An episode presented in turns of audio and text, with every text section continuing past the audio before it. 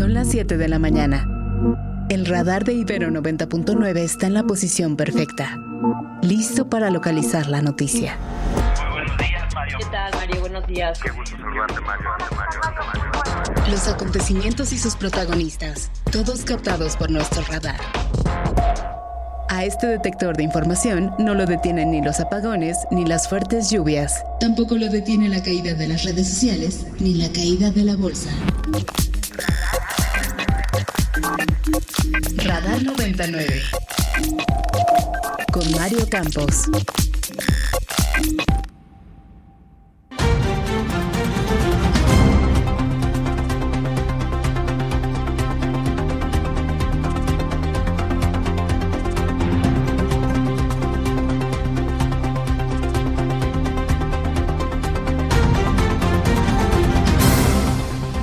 Asesinan en Guerrero al expresidente municipal de Atlixtac, el periodista Marcelino Ruiz Esteban, y a su esposa, quienes buscaban candidatura para la elección de junio próximo.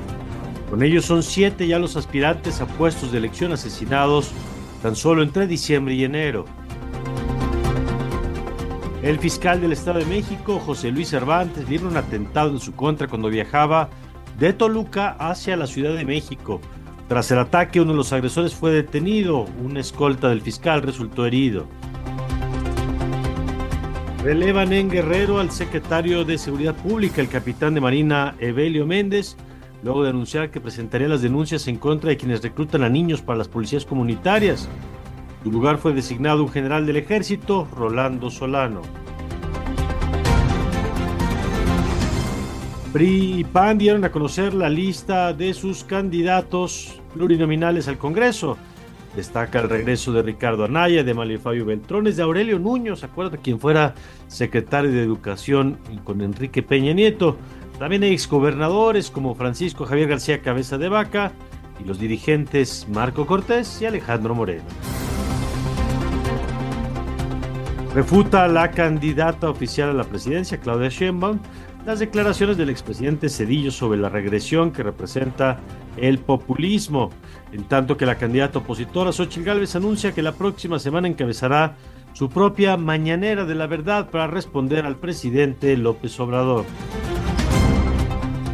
Pese a los intentos de frenar su ejecución con gas nitrógeno en Alabama, eh, Kenneth Eugene Smith, quien estaba acusado de asesinar a una mujer en 1988, murió asfixiado por la inhalación de ese gas.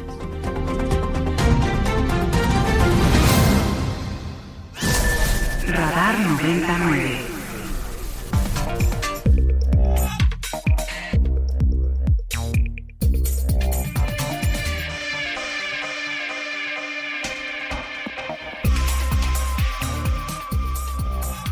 Buenos días, muy buenos días, bienvenidos a Radar 99. Yo soy Mario Campos y les saludo con mucho gusto en esta mañana de viernes, viernes 26 de febrero, 6 de febrero, ¿eh? 26 de enero, le estoy robando un mes, perdóneme usted, 26 de enero del 2024, en esta mañana en la que saludo a mi querida Ana Ceseña. Ana, ¿cómo estás? Muy buenos días. Buenos días, Mario, y a todas las personas que nos están escuchando. Estoy muy contenta de estar un viernes más aquí en Radar 99. Qué bueno, y en un momento estará con nosotros también Ana Jasso, nada más estamos ajustando algunas cositas, pero ya sabe que es viernes de Ana. De Ana, debo decirte, Ana Ceseña, que el viernes pasado que no estuviste con Fedro nos fue, pero, pero paliza, ¿eh? Sí, uf, No, pero sí, sí, qué mal, ¿eh? No, la verdad es que No, no, no. Pues yo creo que en esta nos recuperamos. yo espero que sí, tenemos todas nuestras esperanzas puestas en ti y que nos ayudes porque Ana. Jasso, nos fue muy bien, la pasamos muy bien, nos divertimos mucho, pero querida Ana Jasso, debemos confesar que no nos fue bien, ¿verdad? Ana Jasso. Bueno, ahorita ajustamos, ya sabe, a veces la crueldad de los objetos inanimados, mientras en lo que resolvemos ese tema, yo le invito a que participe con nosotros a través del 55 529 25 99 55 529 25 99 y también puede comunicarse a través de las cuentas en Twitter que tenemos para ustedes en arroba ibero99 FM. ¿A ti cómo te encuentran, querida Ana, Ana Ceseña? A mí me encuentran como arroba con C. ¿Y a ti, Mario?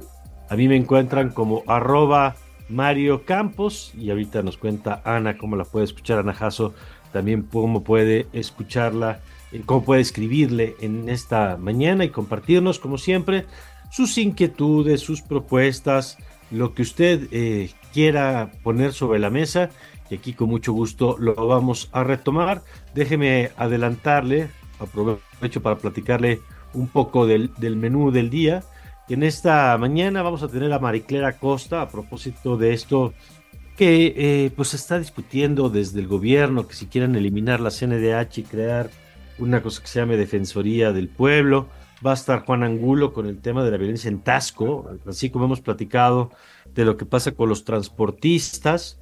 Eh, bueno, pues ahora vamos a ver qué pasa con el tema de Tasco. Va a estar de Tasco, va a estar Pedro Guillén, va a estar Javier Garza con nosotros, Sergio López, Catalina Pérez Correa, Jimena Apisdorf. Así que bueno, pues ahí está todos los eh, contenidos que vamos a tener en esta mañana y aquí le presentamos la información.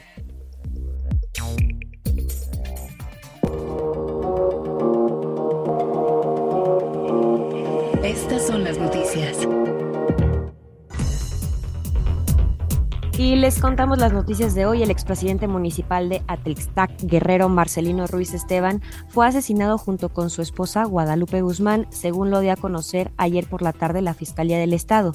El presidente del Comité Ejecutivo Estatal del PRD en Guerrero, Alberto Catalán Bastida, confirmó el asesinato del exalcalde de Atlixtac y su esposa, quien en 2021 fue candidata a diputada local y que ambos buscaban colocarse en una eventual candidatura para las elecciones de junio próximo. Y mientras tanto, en el Estado de México, el fiscal del Estado, José Luis Cervantes, fue agredido a balazos por personas desconocidas en la autopista México-Toluca.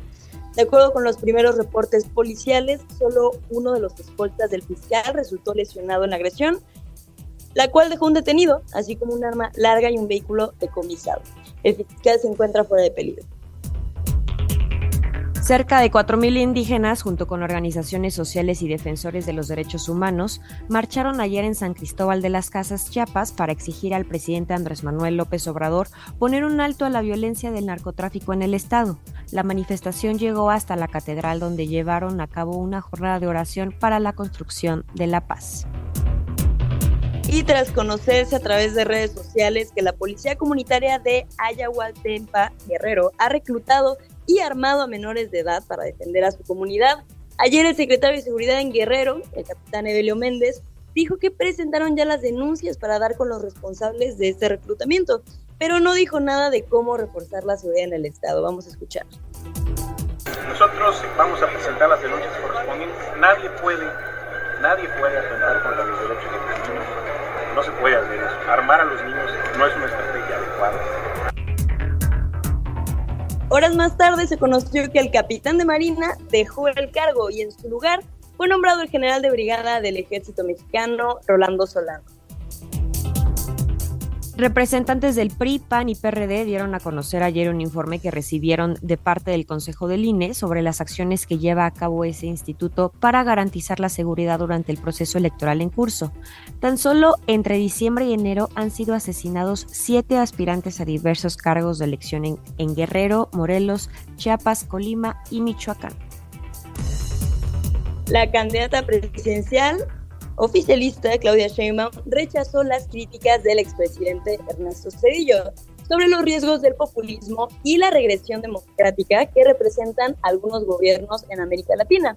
Esto es que en México se respira democracia y libertad, gracias al gobierno del presidente López Obrador. Escuchemos. Fíjense paradójico, porque hoy hay debate justamente, lo que muestra que México es un país democrático si no, pues no se podría dar este debate. Por su parte, la virtual candidata del Frente Opositor, Xochil Gálvez, dio a conocer que a partir de la próxima semana tendrá ella misma su propia conferencia mañanera.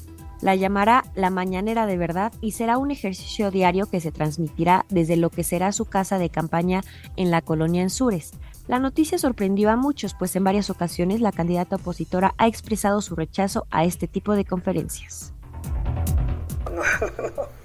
Hay que, hay que trabajar en lugar de perder el tiempo. Habrá que informar cuando hay algo que informar. Pero ponte ahí a hablar dos horas eh, por hablar, no.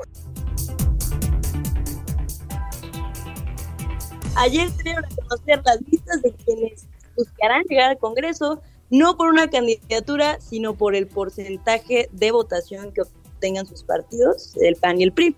Aquellos que aseguraron ya su lugar sin tener que someterse al voto ciudadano son el dirigente nacional Marco Cortés, los ex candidatos a la presidencia Ricardo Anaya y Francisco Javier Cabeza de Vaca, así como los priistas Manlio Fabio Beltrones, el dirigente nacional del tricolor Alejandro Moreno y el exsecretario de Educación Aurelio Núñez. Aunque aún no se aprueban por su consejo, se sabe que quienes encabezan la lista por el PRD son el dirigente nacional Jesús Zambrano y el actual senador Miguel Ángel Mancera.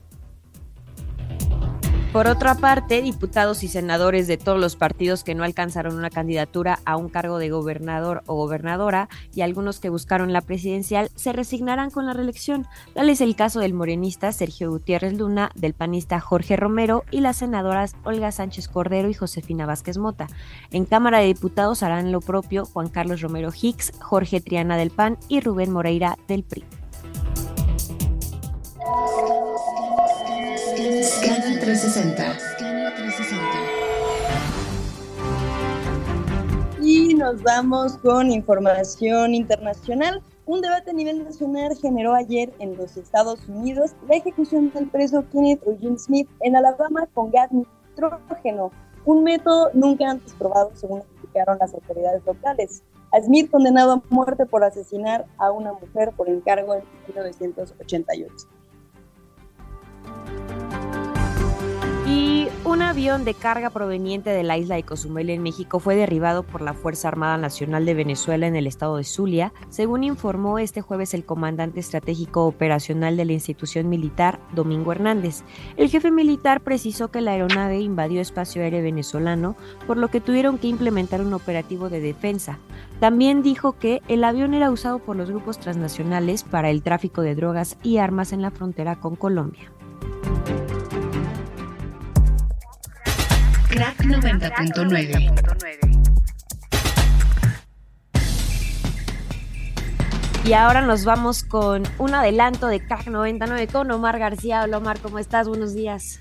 Hola querida Ana, ¿cómo estás? Buenos días también, buenos días a la otra querida Ana y por supuesto a Mari quienes nos acompañan en este viernes de Radar. Muy buenos días, pues ayer fecha histórica para el deporte mexicano con la primera noche en la historia de la Liga Mexicana del Softball, que ayer escuchó por primera vez el playball en eh, tres escenarios, en León, Guanajuato, en Monterrey y también en eh, eh, Villahermosa, allá en Tabasco, el partido inaugural entre el conjunto de las Bravas de León y las Charras de Jalisco terminó con victoria de 2 por 0 para las Tapatías. Karime Valles pegó un sencillo que remolcó a Yubi Alicarte y Lina Rebolledo hacia home y con esto, bueno, firmó esa primera pizarra en la historia de la Liga Mexicana de Softball. Por otro lado, las Diablas Rojas del México blanquearon 3 por 0 a las Olmecas de Tabasco en este primer enfrentamiento en el Estadio Centenario 27 de febrero en la apertura de la séptima, ya cerrando el partido, justo se amarró la victoria escarlata, mientras que apenas bastó una primera noche para tener el primer eh, juego sin hit ni carrera en la historia de esta organización. Eh, Janina Treviño, justo lanzadora regia, fue quien firmó este primer no-no en la Liga Mexicana de Softball y también, por supuesto, el, conjunto eh, de Monterrey firmó una victoria 1 por 0 sobre el Águila de Veracruz en un partido donde además se rompió el récord de asistencia en la historia del eh, softball. Esto en cualquier país, en cualquier modalidad universitaria profesional, nunca se había reunido tanta gente en un estadio para ver eh, este deporte. Así que bueno, casi 15 mil aficionadas en el Estadio Móvil Super, también conocido como el Palacio Sultán. Así que bueno, pues hoy tendremos otros, eh, los segundos partidos en estas tres series y bueno, pues noche insisto, para la pelota femenil mexicana. Muy bien, pues qué interesante, querido Mar. Esto que está pasando, gracias, eh, gracias, dice Ernesto, y ganaron las diablas. Gracias, como siempre, eh, por el adelanto y volvemos contigo un poquito más adelante. Seguro ya nos escuchamos en el Largos y Tendidos con el resto de la jornada y por supuesto lo que se nos viene este fin de semana. Perfecto, que siempre es mucho que nos pone aquí en la mesa nuestro querido Omar García. 7 con 16. Radar. Localizando ideas. Mantenemos firmes en la idea de transformar de raíz a esta Comisión Nacional, ya que no responde, dije, ya no responde a las necesidades del pueblo mexicano. Estamos convencidos de que es necesario que la Defensoría Nacional de los Derechos del Pueblo emerja como una institución nueva, más aún de que es indispensable renovar el sistema no jurisdiccional mexicano y por ende el sistema jurisdiccional existente para cumplir cabalmente con lo que dice el artículo primero de nuestra Constitución.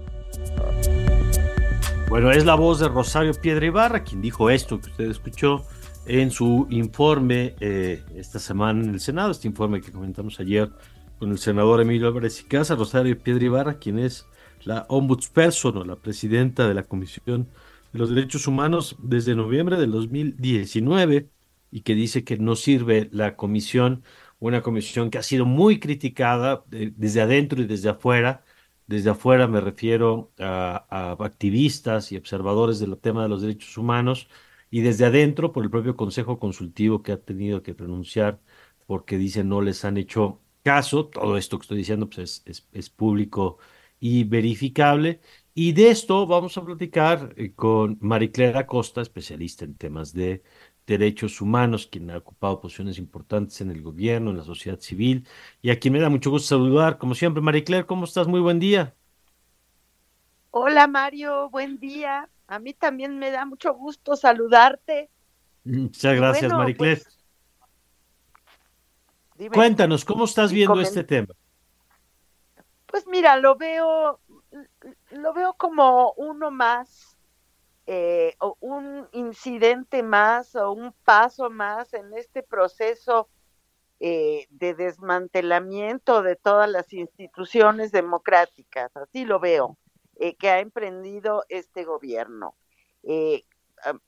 yo acabo de escuchar ahorita las palabras de, la señora Piedra cuando dice que la comisión no responde ya a las necesidades del pueblo mexicano.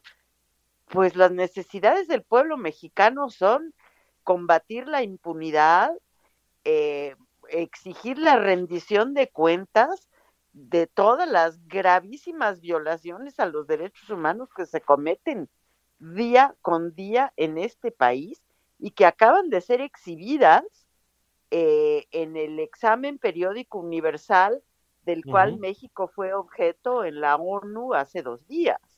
Así es, y del que habrá recomendaciones, por cierto, eh, el día de hoy. Eh, ¿Cuál es el balance que harías, Marie de la gestión que ha desempeñado eh, Rosario Piedra, sobre todo por esta crítica que hace a la institución, pues que ha dirigido ella misma desde el 2019? Pues yo creo que el balance es muy negativo. la reducción eh, de, las de las recomendaciones en casos graves, en situaciones graves, por ejemplo, que tienen que ver con el uso de la fuerza letal por parte de las Fuerzas Armadas y, en, que han llevado a ejecuciones, por ejemplo, eh, en, el contexto de sus tareas de seguridad pública, el apoyo eh, que ella ha hecho a las a, las iniciativas de este gobierno, como es el de militarizar definitivamente la seguridad pública. Eh, en fin, eh, yo creo que la Comisión Nacional de Derechos Humanos, bajo la gestión eh, de esta presidenta, ha disminuido su relevancia y su presencia. Y creo que eso es parte de, de, un proyecto que se inscribe, como lo acabo de decir, en el desmantelamiento de las instituciones democráticas. Eh, la Comisión Nacional de Derechos Humanos fue la primera institución eh, en la que se nombró a una titular que no reunía, pero ni de lejos, los requisitos, como mm. fue el caso de ella. Además, en, en, en, en un procedimiento muy irregular e ilegal, y que además, eh, pues, muy poco tiempo después, eh, incluso fue tomada la institución por grupos feministas que reclamaban atención a sus, a, sus problemas. Y, lo que a mí me preocupa muchísimo es que, bueno, va en contrasentido de las necesidades reales eh, de la población que cuyos digamos que estamos viviendo en una crisis de derechos humanos y la institución más importante que tendría que ocuparse de esto eh, se ha vuelto irrelevante y además se dice irrelevante. Eso es lo que me parece muy grave. Y además, eh, ajá, dime. No, sigue, sigue, sigue, adelante, No, lo que yo también creo es que, eh, digamos, si llega, en fin, tiene que hacer un cambio constitucional, eh, ahorita no tienen los votos para esto, eh, pero si se llegara a, disolver la Comisión Nacional de Derechos Humanos, le deja al siguiente gobierno un problema gravísimo, sin las herramientas y los instrumentos que a lo largo de los años se han construido pues para para defender los derechos de las personas y para protegerlos. Y esto no quiere decir que la Comisión Nacional de Derechos Humanos eh, que heredó la señora Piedra haya sido una institución ejemplar. En muchos sentidos eh, requería pues de, de ajustes, pero era una institución que ya había ganado la confianza de la sociedad y que estaba haciendo su trabajo. Marie Claire, buenos días, ¿cómo estás? Te saluda Ana Jasso.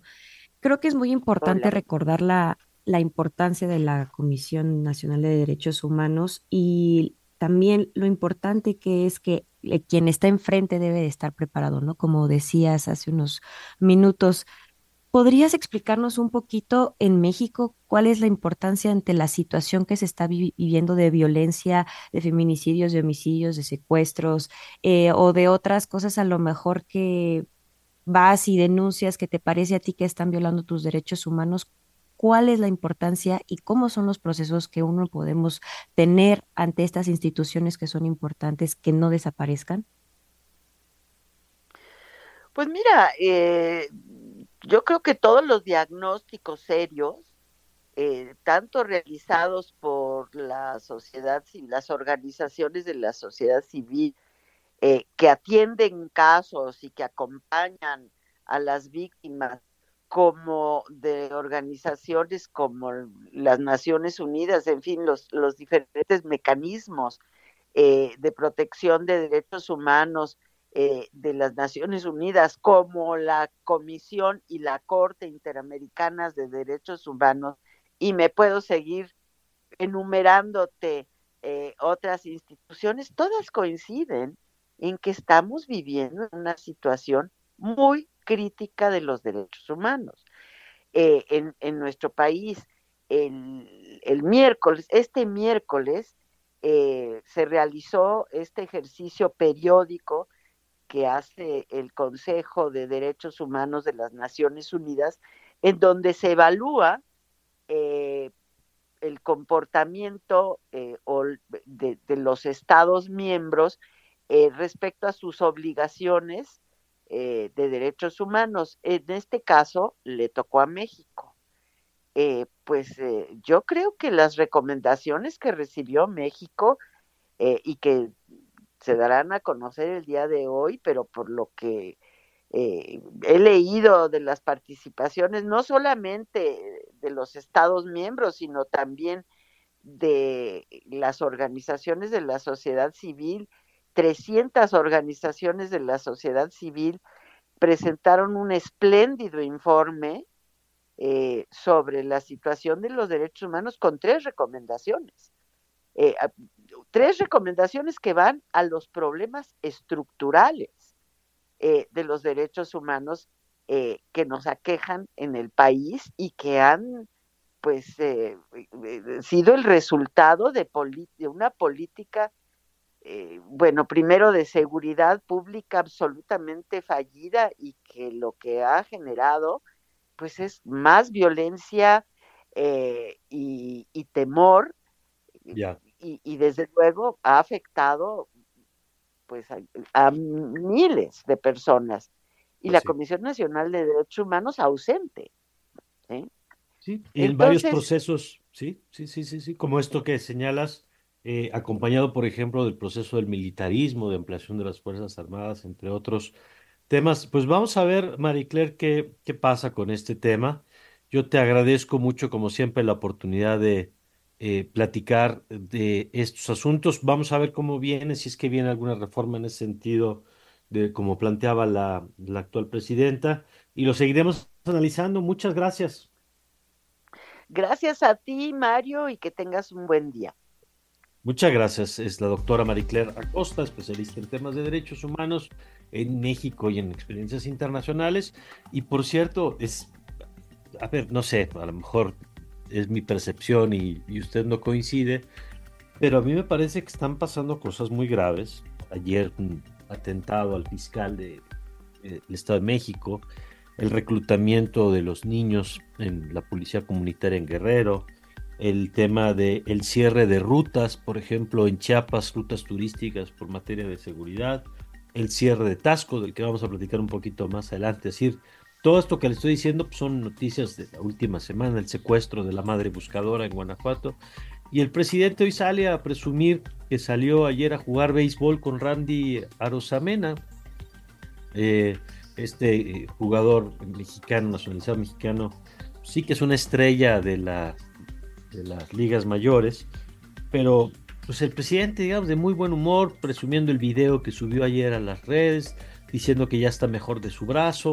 Y bueno, pues a mí me parece que hay una disonancia notable entre el ánimo que millones de mexicanos pueden tener por lo que está pasando, en particularmente en materia de seguridad de derechos humanos, y el ánimo del presidente, que yo entiendo que él no se puede afligir por todo, pero hombre, hay una brecha creo que importante. Pero hablando de los temas nacionales e internacionales, incluso algunos económicos, que no son malos, vamos con Ana Jasso y Ana Ceseña, que nos tienen las primeras planas de este día.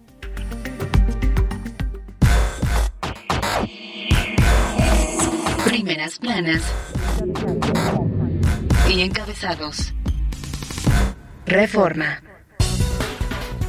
Y empezamos con el reforma. Va corte por anular reformas de AMLO. Lluvia de reverses. La corte alista la revisión de leyes aprobadas en el Viernes Negro por Morena. Algunas son leyes de aeropuerto y aviación civil, extinción del INSABI, nueva ley del CONACID, cambios en la ley minera, extinción de la financial rural, readscripción de las unidades de la Suprema Día de la Federación y compactación de controlorías, cambios en Sedena, las asignaciones en las ferroviarias, las reglas de créditos burócratas, venta y manejo de bienes nacionales y el control de precursores químicos. El Universal. Y el, Universal. ¿Me escucho? Perfecto.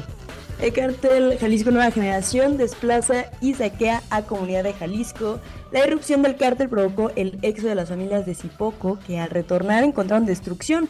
Piden que el ejército permanezca en la zona. La jornada. Y la jornada sin precedente, 2.7 billones para programas sociales, resalta el gobierno federal cifra histórica durante el actual sexenio. Adultos mayores, madres solteras y discapacitados entre los beneficiarios. Milenio armamento del narco no sale del ejército de Estados Unidos, refuta Ken Salazar, rechaza la versión difundida por la canciller sobre que Sedena detectó casos. Pueden ser los mismos calibres, pero no son de militares estadounidenses. Excelsior. El desempleo en México toca mínimo histórico. Durante el año pasado se generaron 1.2 millones de plazas laborales respecto al cierre de 2022 para sumar 59.1 millones de personas con alguna ocupación, así lo reportó el INEGI. El financiero. Desocupación nacional cierra 2023 en mínimo histórico. Según los datos del INEGI, tasa de 2.6% en diciembre es la más baja para un final de año desde 2005. Factor de estímulo económico, según los analistas. El economista.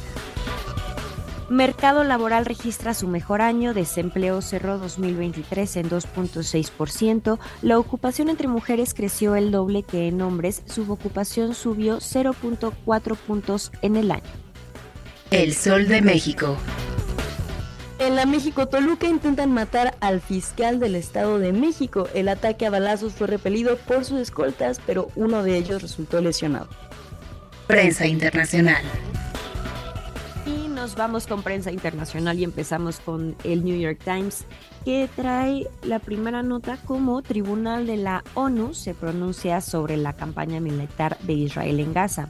Un fallo inicial de la Corte Internacional de Justicia podría pedir a Israel que se detengan las operaciones militares en Gaza.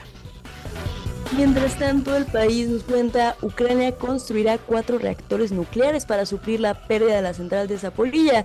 El gobierno quiere iniciar las obras este verano en el oeste del país, lejos de las zonas más amenazadas por Rusia.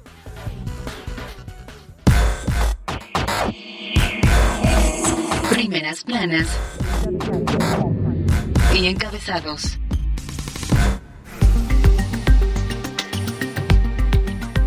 Le contábamos desde el arranque del programa que queríamos reportar con usted pues, lo que está pasando en Tasco, en el estado de Guerrero, un estado del que hemos estado hablando, pues, las diferentes expresiones de, inseguridad. Recientemente las extorsiones al transporte público que derivó en esto que tuvimos oportunidad de platicar con Juan Angulo hace unas semanas, en el uso de la Guardia Nacional como pues, transporte público lo platicamos con Coparmex allá en, Acapulco y volvemos con Juan Angulo porque ahora el foco sigue en Guerrero, pero se traslada a Tasco. Y Juan, ¿qué es lo que está viviéndose allá en ese municipio? Muy buenos días, qué gusto tenerte nuevamente aquí en la Ibero.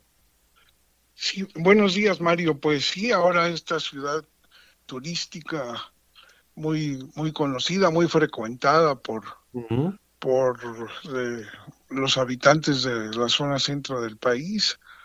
Eh, el sábado mataron a un chofer como a las 6.30 de la tarde, muy cerca del Palacio Municipal, y el domingo no trabajaron ya los, los, los transportistas, eh, prácticamente ninguna ruta.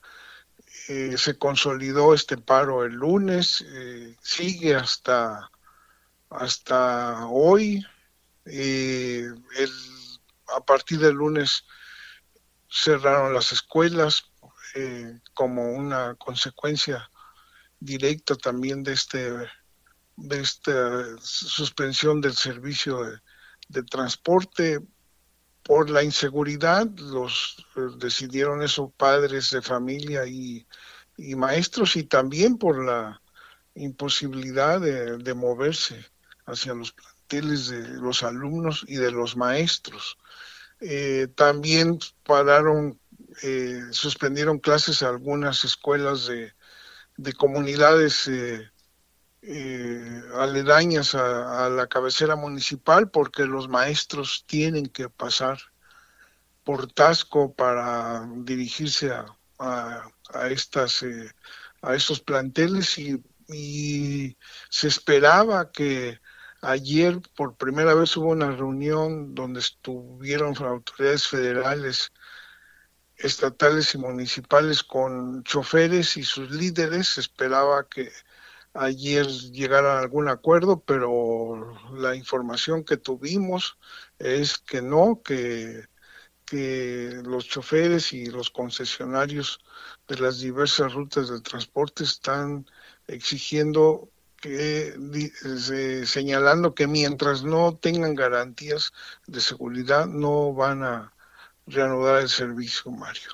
Oye, entonces Juan, esto de Tasco es, digamos que un espejo de lo que ya hemos platicado de lo que está ocurriendo en Acapulco, es el mismo fenómeno. Sí, pues sí, el mismo detonante en Acapulco también llegaron, atacaron a un sitio de taxis y a partir de ahí eh, se vino la suspensión del transporte, en Tasco matan igual a un, a un taxista y se viene, a un chofer de Urban y se viene el paro del transporte.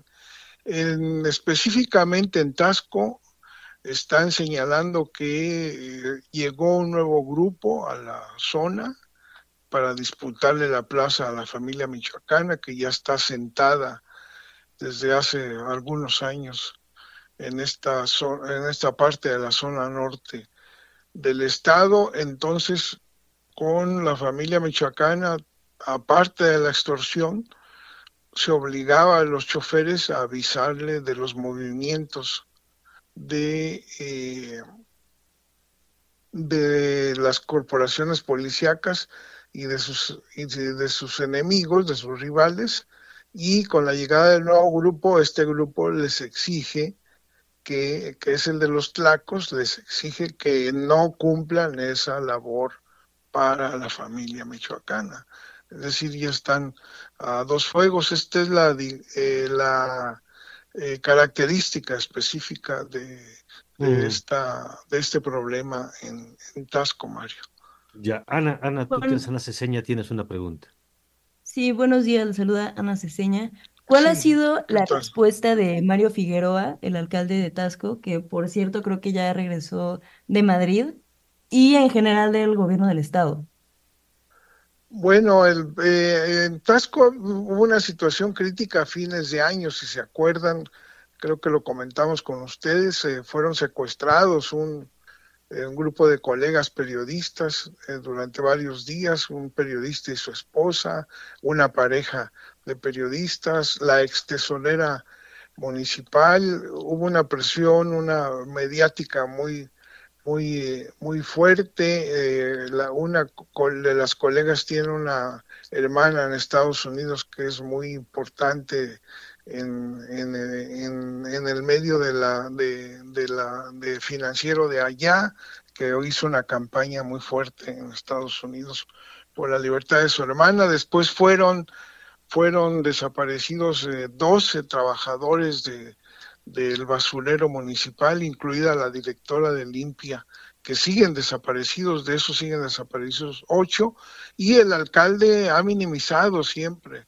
los problemas, eh, ha dicho que se trata de campañas de sus enemigos en las redes sociales, eh, ahora que empezó el problema del transporte volvió a decir algo parecido en un comunicado cuando él ya estaba en Madrid asistiendo a la Feria Internacional de Turismo. Se regresó ayer, difundió un mm. video diciendo que la situación lo había obligado a regresar y que se trata de un bachecito el que se está viviendo en Tasco, que de bachecitos de estos vamos a seguir teniendo, dices, es el alcalde ha tendido a minimizar, en general las autoridades siempre tratan de, decir que son problemas aislados, que son problemas pequeños, que son, pero eh, eh, mantienen su postura los, los, los taxistas pese a esta reunión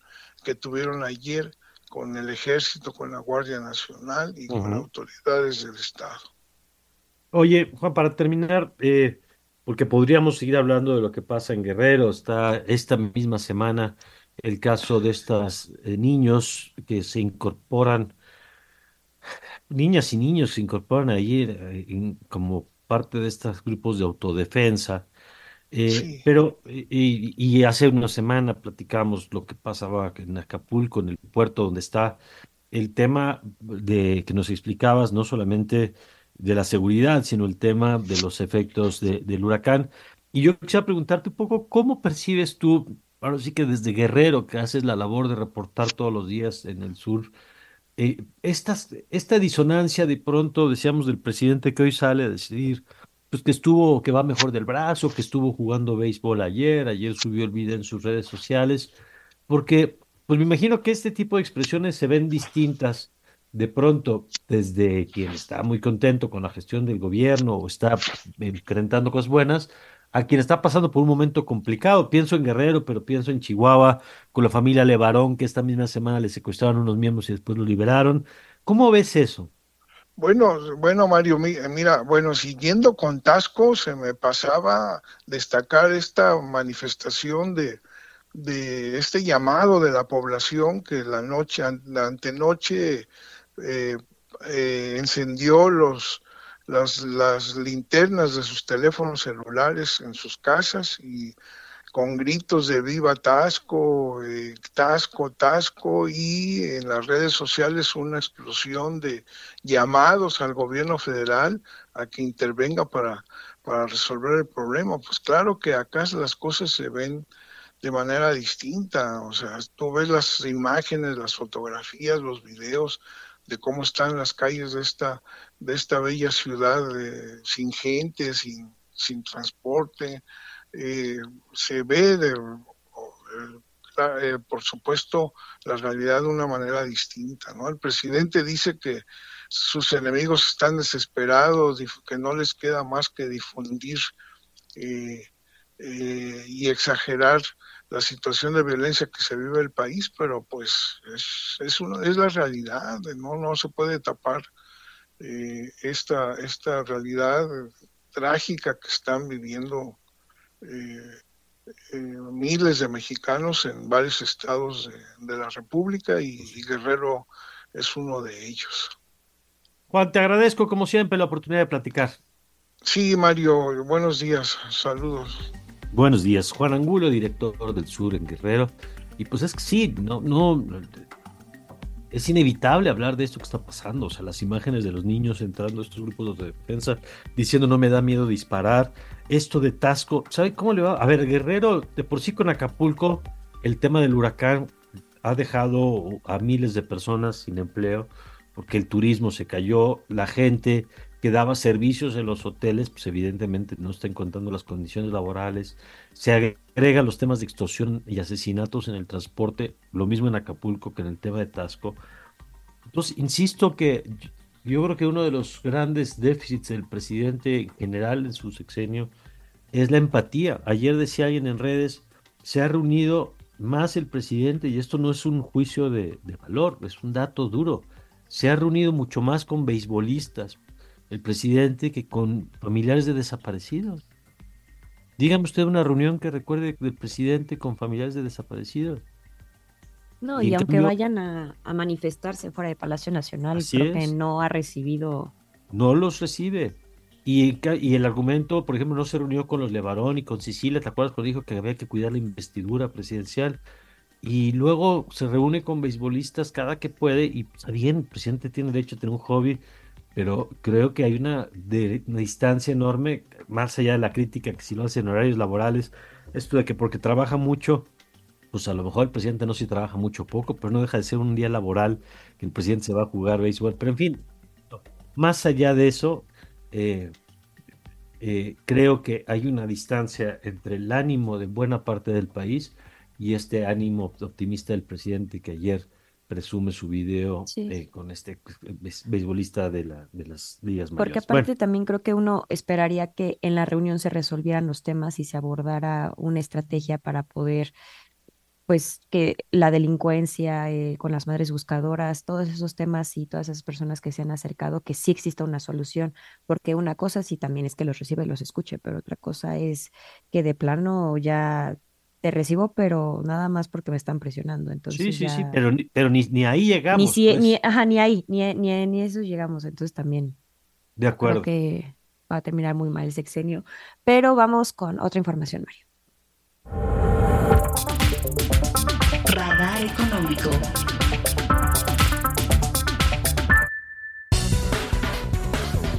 Y vamos con el radar económico. El mercado laboral mexicano mostró fortaleza a lo largo del 2023 y en diciembre anotó una tasa de desocupación de 2.6%, la más baja en un cierre de año desde el 2005 cuando inician los registros del INEGI.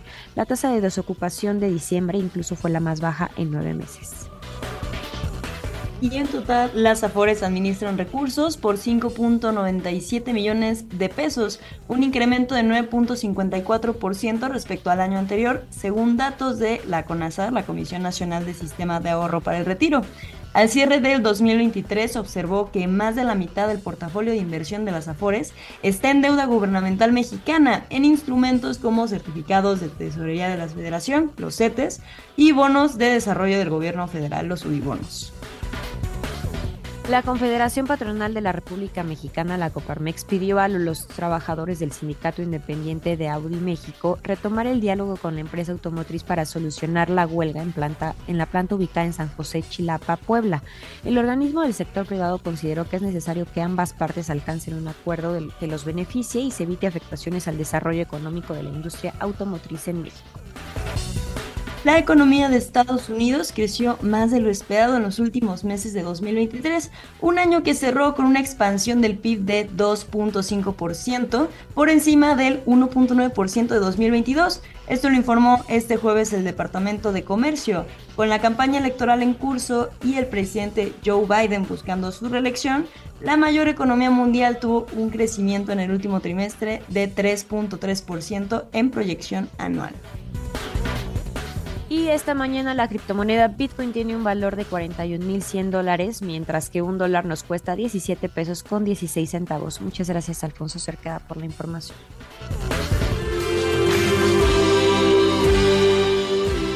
Y esto que acabamos de escuchar fue New de Paul McCartney y ya tenemos la línea a Fedro Guillén. Hola Fedro, ¿cómo estás? Buenos días. Ana Jasso, ¿cómo estás? Así es, ¿cómo estás? Muy bien. Pues estoy despierto, lo cual es una novedad. Muy bien. ¿No? Empezamos bien, ¿no? Empezamos bien, empezamos muy bien. Estaba yo esperando, sentado sin hacer daño a nadie, mi nominación como plurinominal, pero pues no. ¿No? ¿Ya checaste bien? No llegó, no llegó. Ahora, ahora bien. A lo mejor para algún congreso local. Ahora hay que explicarle a la gente, porque ya ves cómo, cómo es la gente y cómo son nuestros gobernantes. El tema plurinominal es, es simple. Si hay dos partidos contendiendo en el 100% de las elecciones y uno gana, digamos, 51-49, sí. ¿no? Se llevaría si no hubiera plurinominales el 100% de las curules. Claro, ¿quién representa esos 49? ¿Quién representa el 49%? Pues exacto. ¿Sí? Pero la gente no entiende eso, es muy común decir que son parásitos, que muchos sí lo son, pero, pero no, que no voy a hacer. Pero en todo caso, si alguien fuera parásito, no sería por ser pluri, pues no. No, sería por ser parásito, exacto. Exacto, sí, no por la forma en la que llega, claro. Bueno, hoy le vamos a dedicar el programa al niño frijol, Pedro Guillén Garza Ramos, que hoy recibe su grado de maestría en matemáticas. Ah, muy bien, muchas felicidades. Muy bien, y al rato, al rato el frijol presentará su examen de grado, que yo, estoy seguro que lo va a hacer muy bien. Sacándonos de pobres a todos, muy bien. De todos, sí. Aprecio la ironía. No, bueno, dale tiempo, dale tiempo. Le vamos a dar tiempo al frijol. Este, ¿y tú, María Alberto, cómo estás? Bien, poco apurado, así que si hoy no te contestamos no es porque no sepamos, ¿eh? es porque nos está apurando el productor. Ok, bueno, pues nos apuramos. Ah, y tenemos de refuerzo de lujo a Ana Ceseña, que hoy sí vino, entonces estamos confiados. Ceseña, eres, Nuestra la esperanza del grupo. Lo intentaré. Daré lo mejor de mí, lo juro. Muy bien, tienen siete segundos para decirme, siete segundos, ¿eh? porque traemos prisa. Tres palabras de cinco letras que empiecen con B chica y R. Uno, dos, tres, cuatro, eh, cinco. Feliz, no, R, R. Muy mal, muy mal, muy mal, muy mal. Vi que la palabra balón con B chica. virus. Ah, bueno, ok, pero es que B chica y R, yo pensé que juntas. Okay. Esa la tienen mal. Okay. es el virol. Siete segundos. Uno, dos. Es un tipo de alcohol que se consumía en México. No. Es, el este, perfil circular de la boca de la bocina de de, la un bocina. instrumento musical. Eso es un Ok. virol. Muy bien. Oye, Jaso, resulta que el problema no éramos nosotros. Sí. Venga. Ok, me van a decir que es un nanómetro 7 segundos. Ah, es una. 3. Hoy la unidad de longitud del Sistema Internacional de Unidades que equivale a una mil millonésima parte de un metro. Esa está buena. Muy bien. Bien. Digo, no es, no es para celebrar, pero ¿quién fue el primer ser humano que descubrió un virus? Uno, dos, tres, cuatro, cinco. Eh, Dimitri Ivanovsky. No. El escocés. Martinus Belgerink en 1899. Ok. Este, ok, me van a decir a qué reino pertenecen los virus. Uno, dos, Al. tres, cuatro, cinco. pues, Al reino Monera.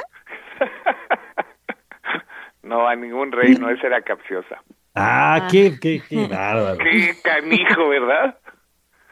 Muchachos tienen el 8% de las fanfarrias. Bueno.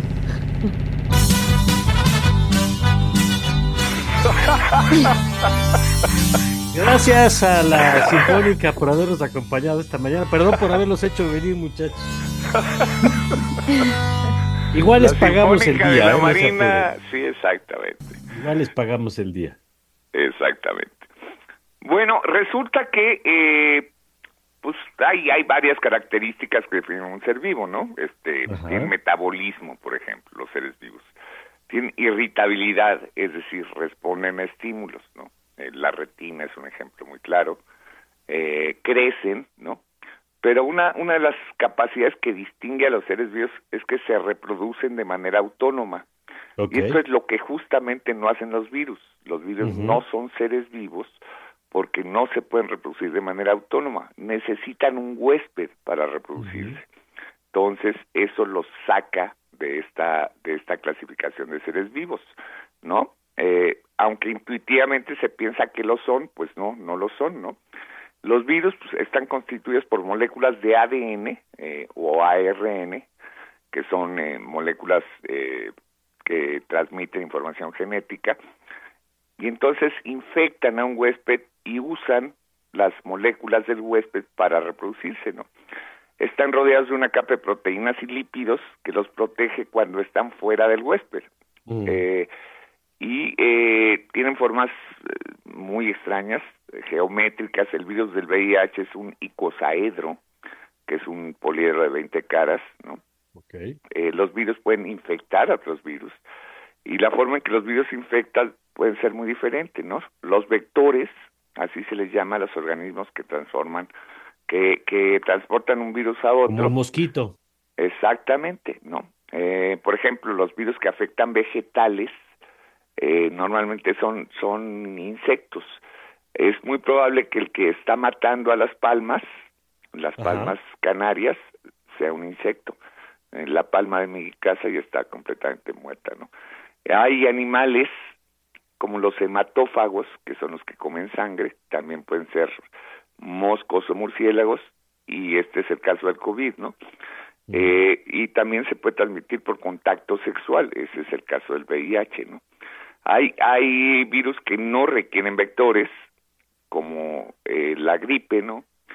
Que es, que es el caso de, de que se transportan por el aire, entonces si alguien estornuda, pues manda el virus y al- alguien más lo, lo inhala y se infecta, ¿no?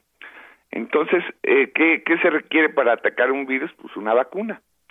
¿no? La vacuna es lo que produce una respuesta inmunitaria. Estamos viendo ahora que la segunda o tercera o quinta o décima oleada de COVID es mucho menos letal que la primera. ¿Por qué? Porque tenemos ya cierta protección inmunitaria, ¿no? Entonces, eh, pues las, las vacunas son esenciales. La mexicana, pues no, no, no vemos claro, ¿no? Pero las vacunas han logrado eliminar eh, epidemias como la viruela, por ejemplo, ¿no? Y eh, un detalle es que los virus pueden tener un alcance evolutivo, ya que transmiten información genética de un organismo a otro, y esto incrementa la, la diversidad de genes, ¿no? Eh, sin embargo, el, los virus han generado un término que es tristísimo y que se resume en la siguiente frase. Peso Pluma es un cantante viral. Ajá. Y pues no. ¿No? ¿A ti te gusta Peso Pluma, Mario Alberto? No, no, no, aunque siempre que... Es viral, es viral. Siempre que triunfa alguien sin talento, me, me parece mucha más admiración, porque yo creo que con talento debe ser más fácil, pues. Nada, pues es, es un poco para aclarar este tema porque es como Waterloo, ¿no? Todo mundo habla de Waterloo, pero nadie sabe dónde está. Waterloo está en Bélgica. Todo mundo habla de los virus y piensa que son seres vivos y pues no, no lo son. Bueno, pues ahí está, hoy aprendimos de virus. Eh, dicen que nos ganamos un nanómetro de fanfarria, ya, ya somos objeto de burla, gracias Pedro. Es verdad. un nanómetro. Eso está buena. Oigan, Pues, muchachos, gracias, ya querido saben que se les quiere. Nada, nada. Les mando un abrazo muy grande y nos escuchamos el próximo viernes. Y felicidades al heredero por esa maestría. No, te agradezco mucho y, y yo también le mando un abrazo a mi hijo. Gracias, gracias querido Pedro. Pedro Carlos Guillén, como todos los viernes, y vámonos con más información, 8 con 4. Nos vamos a ir a vamos a escuchando a Paul, a Paul McCartney, que su disco de 2013. Tengo, tengo que decir que lo escuché mucho ese disco y ahorita que escuché esa canción dije, "Mm, hace como 10 años que no lo escuchaba. Pero Y nos a han chulado mucho en radio. Sí, porque también en, las, en la semana estuvieron poniendo canciones aquí en Radar de, de ese, de ese disco. Es muy bueno. La verdad es que sí, pero ya es del 2013. Para quien guste buscarlo, está bastante bueno. Eh, comuníquense al 55 529 25 99. Nosotros vamos y regresamos aquí a Radar 99. what we want, we can live as we choose. You see, there's no guarantee, we've got nothing to lose. Radar de alto alcance por Ibero 90.9.